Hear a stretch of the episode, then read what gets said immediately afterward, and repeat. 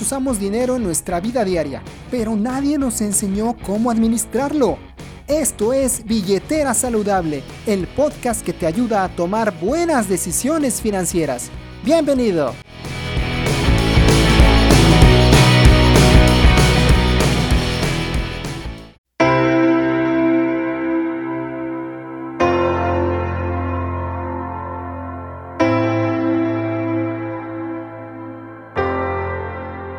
¿Ya te diste cuenta que crear un negocio nuevo no es tan difícil? Suscriptores, bienvenidos a Billetera Saludable, el podcast que te ayuda a tomar buenas decisiones financieras.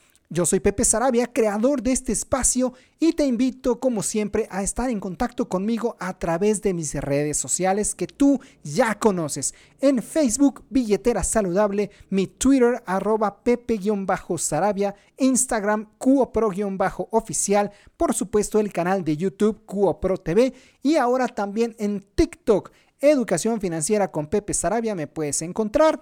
Y muy bien. Hoy hablaremos acerca de negocios de forma sencilla, negocios sencillos, simples.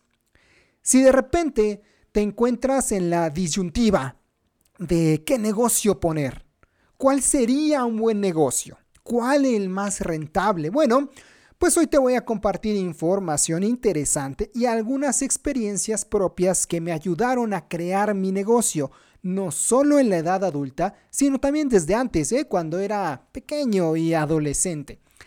Recuerda que uno de los objetivos de este podcast es compartirte mis experiencias, mis vivencias en este mundo para que tú tomes algo de lo que sé, lo tropicalices a tu vida y lo puedas aplicar en, eh, en tu vida, en tus negocios, en tus finanzas, si así lo consideras adecuado, por supuesto. Bien, pues comencemos. ¿Qué negocio iniciar? Muchos emprendedores nos enfrentamos a esta pregunta, sobre todo cuando la situación no es fácil, ¿sabes? A veces no hay dinero para invertir en ese negocio ideal. Tal vez no hay recursos suficientes para abrir un local físico o poner ese negocio que tienes en, en mente. Tal vez el negocio ideal sea abrir una gasolinera, por ejemplo, y pero no te alcanza para poder hacer eso o no tienes recursos suficientes para comprar la mercancía que quieres vender. Bueno, una de las formas que yo considero más sencillas de abrir un negocio es monetizando una habilidad que ya tengas. Te cuento mi caso para que te quede más claro. Por ahí del año 2000 cursaba la preparatoria, ya hace algunos años. ¿eh? En esas épocas trabajaba con mi mamá en la tiendita Abarrotes, de la que ya te he platicado en otros episodios. Estábamos ubicados junto a la escuela donde yo asistía.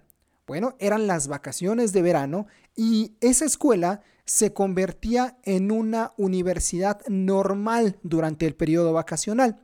En México se le llama normal, digamos, a una universidad específica para formar maestros y profesores maestros de primaria, maestros de secundaria, de preparatoria, es decir, todos ellos. Así que, pues muchos maestros de otras comunidades, de otros municipios, de otras ciudades, viajaban a esta escuela pues para cursar sus materias, para recibir capacitación, para seguirse preparando durante las vacaciones de verano.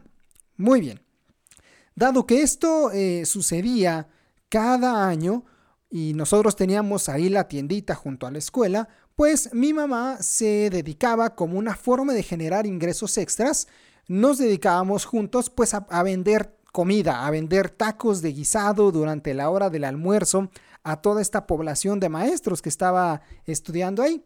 Era una época especialmente dinámica, ¿eh? déjame decirte.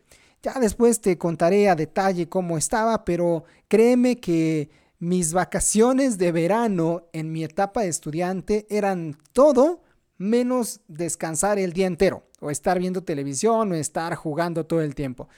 Bueno, pues en ese contexto de mi vida, y ya con 16 años de edad, pues yo quería generar mi propio dinero ya. Yo eh, sí tenía cubiertas las necesidades básicas, mi mamá lo hacía, por supuesto, pero yo también ya quería tener mi propio dinero, pues para comprarme lo que yo quisiera cuando yo quisiera. Vamos, ser libre, pues, gastar como a mí se me diera la gana, pero pues para ello necesitaba tener mi propio dinero. El problema era cómo generarlo. La opción del empleo estaba descartada. A ver, era menor de edad, Además, estaba ayudando a mi mamá ya en la tienda, en el negocio, en la venta de comida, entonces, pues no tenía tiempo para ir a trabajar a otro lugar. Así que la otra opción, pues era abrir algún negocio. ¿Pero cuál? El año previo a estas vacaciones, mi madre con mucho esfuerzo me pudo comprar una computadora de escritorio. Mira, para esa época, tener computadora en casa era algo diferente. No era un lujo porque ya varios compañeros tenían, pero no todos. No era tan común como hoy día tener dispositivos de ese tipo en casa. Bueno, aunado a eso, eh, tres años atrás, cuando estaba en la secundaria, aprendí mecanografía en la escuela. ¿Sí? A mí me tocó todavía aprender a escribir en una de esas enormes máquinas marca Olivetti. Así que pues me sé de memoria el teclado QWERTY, y pues puedo escribir con ambas manos en el teclado sin tener que mirar el teclado todo el tiempo. Puedo ver un texto y transcribirlo eh, fácilmente a la computadora. Bueno, con eso en mente, comencé a poner más atención en mi entorno, e-, en ver qué negocio podía poner con las herramientas, con los recursos con los que ya contaba. Y de repente, voilà, eureka, la idea llegó. Lo que hice fue poner un negocio de trabajos de computadora. Descubrí que tenía todo a la mano, tenía una escuela llena de profesores tomando clases, pero que, por su edad, por su generación, pues no estaban acostumbrados a usar una computadora. Descubrí que tenía todo a la mano. Una escuela llena de profesores tomando clases, pero que por su generación, por su edad, pues no estaban acostumbrados a usar una computadora o no tenían computadora, venían de otras ciudades aquí a estudiar, pero sí ya les pedían trabajos hechos a computadora, trabajos impresos, desde presentaciones, investigaciones e incluso tesis. Por otro lado, tenía mi computadora personal, mi computadora de escritorio en casa, mi impresora y mi habilidad para escribir rápidamente en el teclado. Esa misma tarde que se me ocurrió la idea, fui a la papelería a comprar una cartulina verde fosforescente para hacer mi letrero que decía se hacen trabajos a computadora. Lo que sucedió fue impresionante. No tuve que poner ese letrero ni siquiera dos días. La noticia corrió como pólvora entre los maestros y de pronto tenía una fila de personas pidiendo que les transcribiera su trabajo a la computadora. Fueron cuatro semanas de locos. Ya ni recuerdo cuántas cuartillas habré escrito. Para el contexto financiero que yo tenía a esa edad, para esa edad, para ese momento, pues yo, yo me sentí millonario con el dinero que generé. Por primera vez había experimentado lo maravilloso, pero desafiante también, que es poner un negocio. Fue tanto el éxito que tuve que contratar a tres amigos de la colonia para que se pusieran a transcribir trabajos en sus computadoras también. Por supuesto que también hubo aprendizajes y errores, finalmente, de un muchacho inexperto.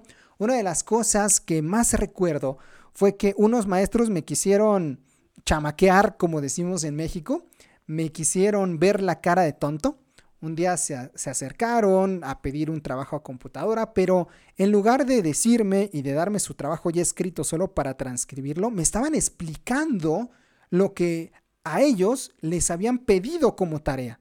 Entonces, en realidad no querían que les hiciera el trabajo, querían que les hiciera la tarea como tal, querían que yo graficara, que yo hiciera no sé qué tanto en la computadora. Eh, me di cuenta y pues, obviamente rechacé la oferta, ¿no? Pero pues al final son de este tipo de cosas que empiezan a suceder. Y otro aprendizaje muy interesante que tuve en esa época fue que aprendí a decir que no. Como yo estaba maravillado con el éxito y con que muchas personas querían que les hiciera su trabajo computadora, pues a todo mundo le decía que sí. Entonces llegaba una persona, ¿puedes hacerme tal hoja? Sí, ¿puedes hacerme esto? Sí, ¿puedes hacerme esto? Sí. Y a todo mundo le decía que sí Sin embargo, pues humanamente no tenía el tiempo suficiente para poder hacer todo. Entonces, entre desveladas, entre estar corriendo para entregar los trabajos, etcétera, etcétera, eh, aprendí entre la enseñanza de mi madre y algunas otras personas en aprender a decir que no, que es mejor calidad que cantidad en ese tipo de negocios, que es preferible entregar tal vez pocos trabajos, pero muy buenos, a entregar un montón y fallar o entregar mala calidad. Eso es mucho peor. Bueno, como tal, eh, de una u otra manera, de repente terminé siendo víctima de mi propio éxito, pero al final de ese verano, pues pude comprarme varias cosas que deseaba con mi propio dinero. Casi unos dos años después, viví algo que al paso del tiempo sería trascendental para mí y para lo que actualmente hago. Creo que si esto que te voy a contar no me hubiera pasado, ni el canal y yo creo que ni la promotora de seguros ni mi fondo de inversión existirían. El tercer año de la preparatoria, fíjate, es muy, muy especial. En la escuela nos dividen por especialidades según las carreras que después queremos estudiar para la universidad. Entonces yo estaba en el área de físico-matemáticas, ya sabes, estaba perfilado para estudiar alguna ingeniería. Entonces, pues nos dan muchas clases de ese tipo, física, trigonometría, cálculo diferencial, cálculo integral, todas estas maravillas, ¿no? Por consiguiente, pues también presentábamos exámenes y el nivel de dificultad era, pues era interesante, era intenso. Bueno, pues previo a uno de estos exámenes, uno de cálculo integral, mi mejor amigo, Israel Blanco y yo, pues decidimos reunirnos por la tarde para preparar dicho examen. La idea era pues, vernos en la escuela por la tarde, hacer algunos ejercicios, corregirnos entre nosotros, resolver dudas, etcétera, tal, tal. Pues así lo hicimos. Primero fuimos a la biblioteca, la verdad es que estaba demasiado en silencio, entonces no podíamos interactuar, no podíamos discutir, ni debatir, ni nada. Decidimos cambiar de lugar Em, y usamos el salón de dibujo técnico. En esos tiempos eran salones muy grandes en donde había por lo menos 50 respiradores, 50 escritorios individuales para poder atender grupos de 50 alumnos. Además, había pizarrones muy amplios en las paredes y fue el lugar idóneo para poder charlar, para poder compartir ideas, para hacer ejercicios en el pizarrón, etcétera, etcétera. Bueno, hasta aquí nada extraño, ¿no? Un par de amigos estudiando para un examen y ya. Lo sorprendente estaría por llegar. Israel ya tenía un teléfono celular y recibió un mensaje de texto.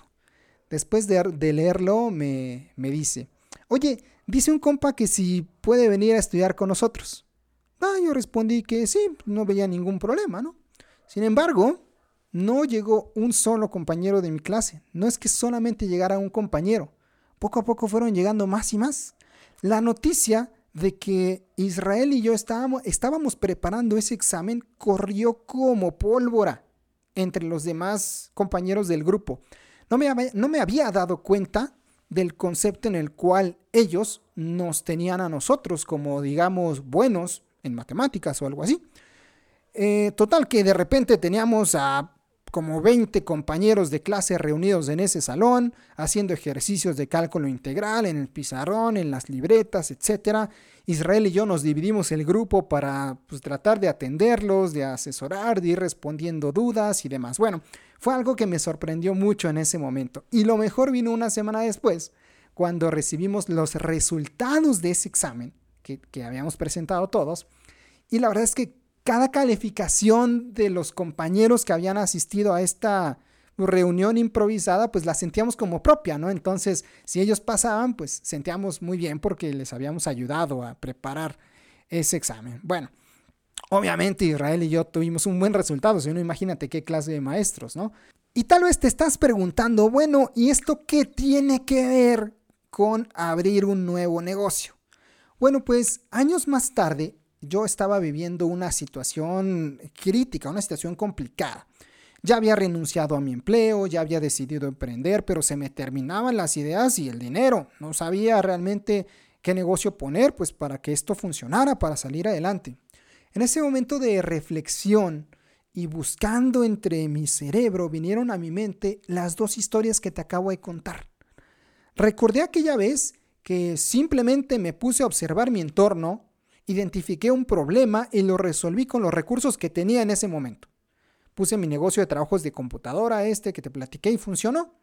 También me hice consciente de que, así como aquella tarde de preparatoria preparamos el examen de más de 20 compañeros, descubrí una habilidad natural que tengo, el talento de poder comprender cosas difíciles o complejas y poder explicarlas de forma sencilla y fácil, logrando que otras personas lo comprendan.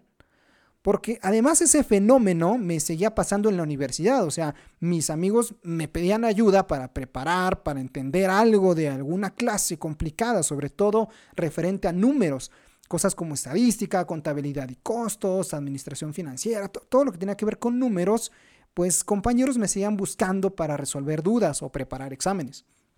Así que cuando elegí qué negocio poner y al no disponer de muchos recursos, la idea fue monetizar una habilidad que ya tengo. Me puse a buscar la manera de que ese talento se pudiera vender. Me puse solo a observar mi entorno y a revisar los recursos que ya tenía. ¿Qué es lo que tenía? Bueno, conocimiento sobre optimización de recursos financieros. Vaya, pues fue justo el proyecto que hice en mi estancia como trainee en Volkswagen sabía cómo ahorrar dinero. Cuando vivía en Alemania, eh, salía adelante con un presupuesto muy, muy bajo. Además, encontré un problema a resolver, el analfabetismo financiero. Y también tenía herramientas para poder hacerlo. Había leído muchos libros, me había formado, incluso había experimentado en carne propia los errores que muchos cometen en sus finanzas y también los aciertos. Entonces, poco a poco fui descubriendo ese nicho de mercado. Ahora venía la pregunta, cómo monetizar todo eso. ¿Qué podía vender? ¿Asesorías? Pues era complicado en ese momento. Sí tenía el conocimiento, pero no tenía las credenciales. O sea, ¿quién iba a pagar por una asesoría con un tal José Luis en ese momento, un completo desconocido? Así que la respuesta que encontré fue hacer un canal de YouTube. Ahí podía compartir todo lo que sé y crearme una reputación, un, historial de forma gratuita o bueno, a, muy bajo costo. Y así empecé este negocio que hoy en día ha crecido para ser mucho más que un canal de YouTube sobre educación financiera. Se ha convertido también en este podcast en una promotora de seguros, en un fondo de gestión de capital privado y próximamente en un libro. Lo que quiero compartirte hoy, mi estimado suscriptor, es que si tú estás pensando en qué negocio poner, una excelente alternativa desde mi punto de vista es monetizar una habilidad que ya tengas. Usa la experiencia con la que ya cuentas. Encuentra una manera de ganar dinero con eso. Ayudar a otros genera dinero. Entregar valor a otros genera dinero. No te pongas a crear fantasías sobre tu negocio ideal. Si estás empezando, comienza por ofrecer servicios de valor. Son negocios que requieren muy poco capital de inicio y conforme avanzas vas creciendo y expandiendo tu negocio. Piensa, reflexiona, encuentra todo eso que de por sí haces bien. Recuerda aquello en lo que siempre te han dicho que eres muy bueno. Eso que te sale bien incluso desde que eras niño.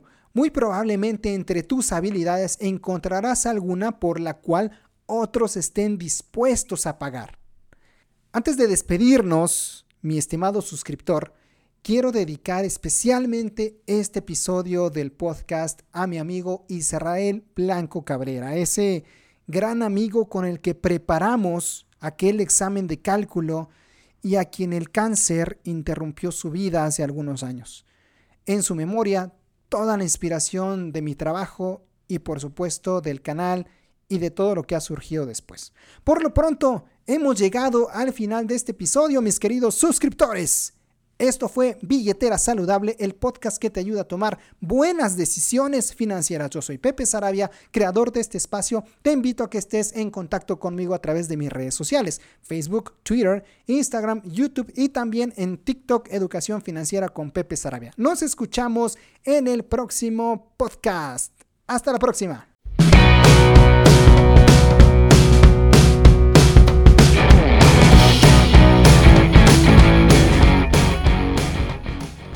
Ahora eres más listo con tu dinero.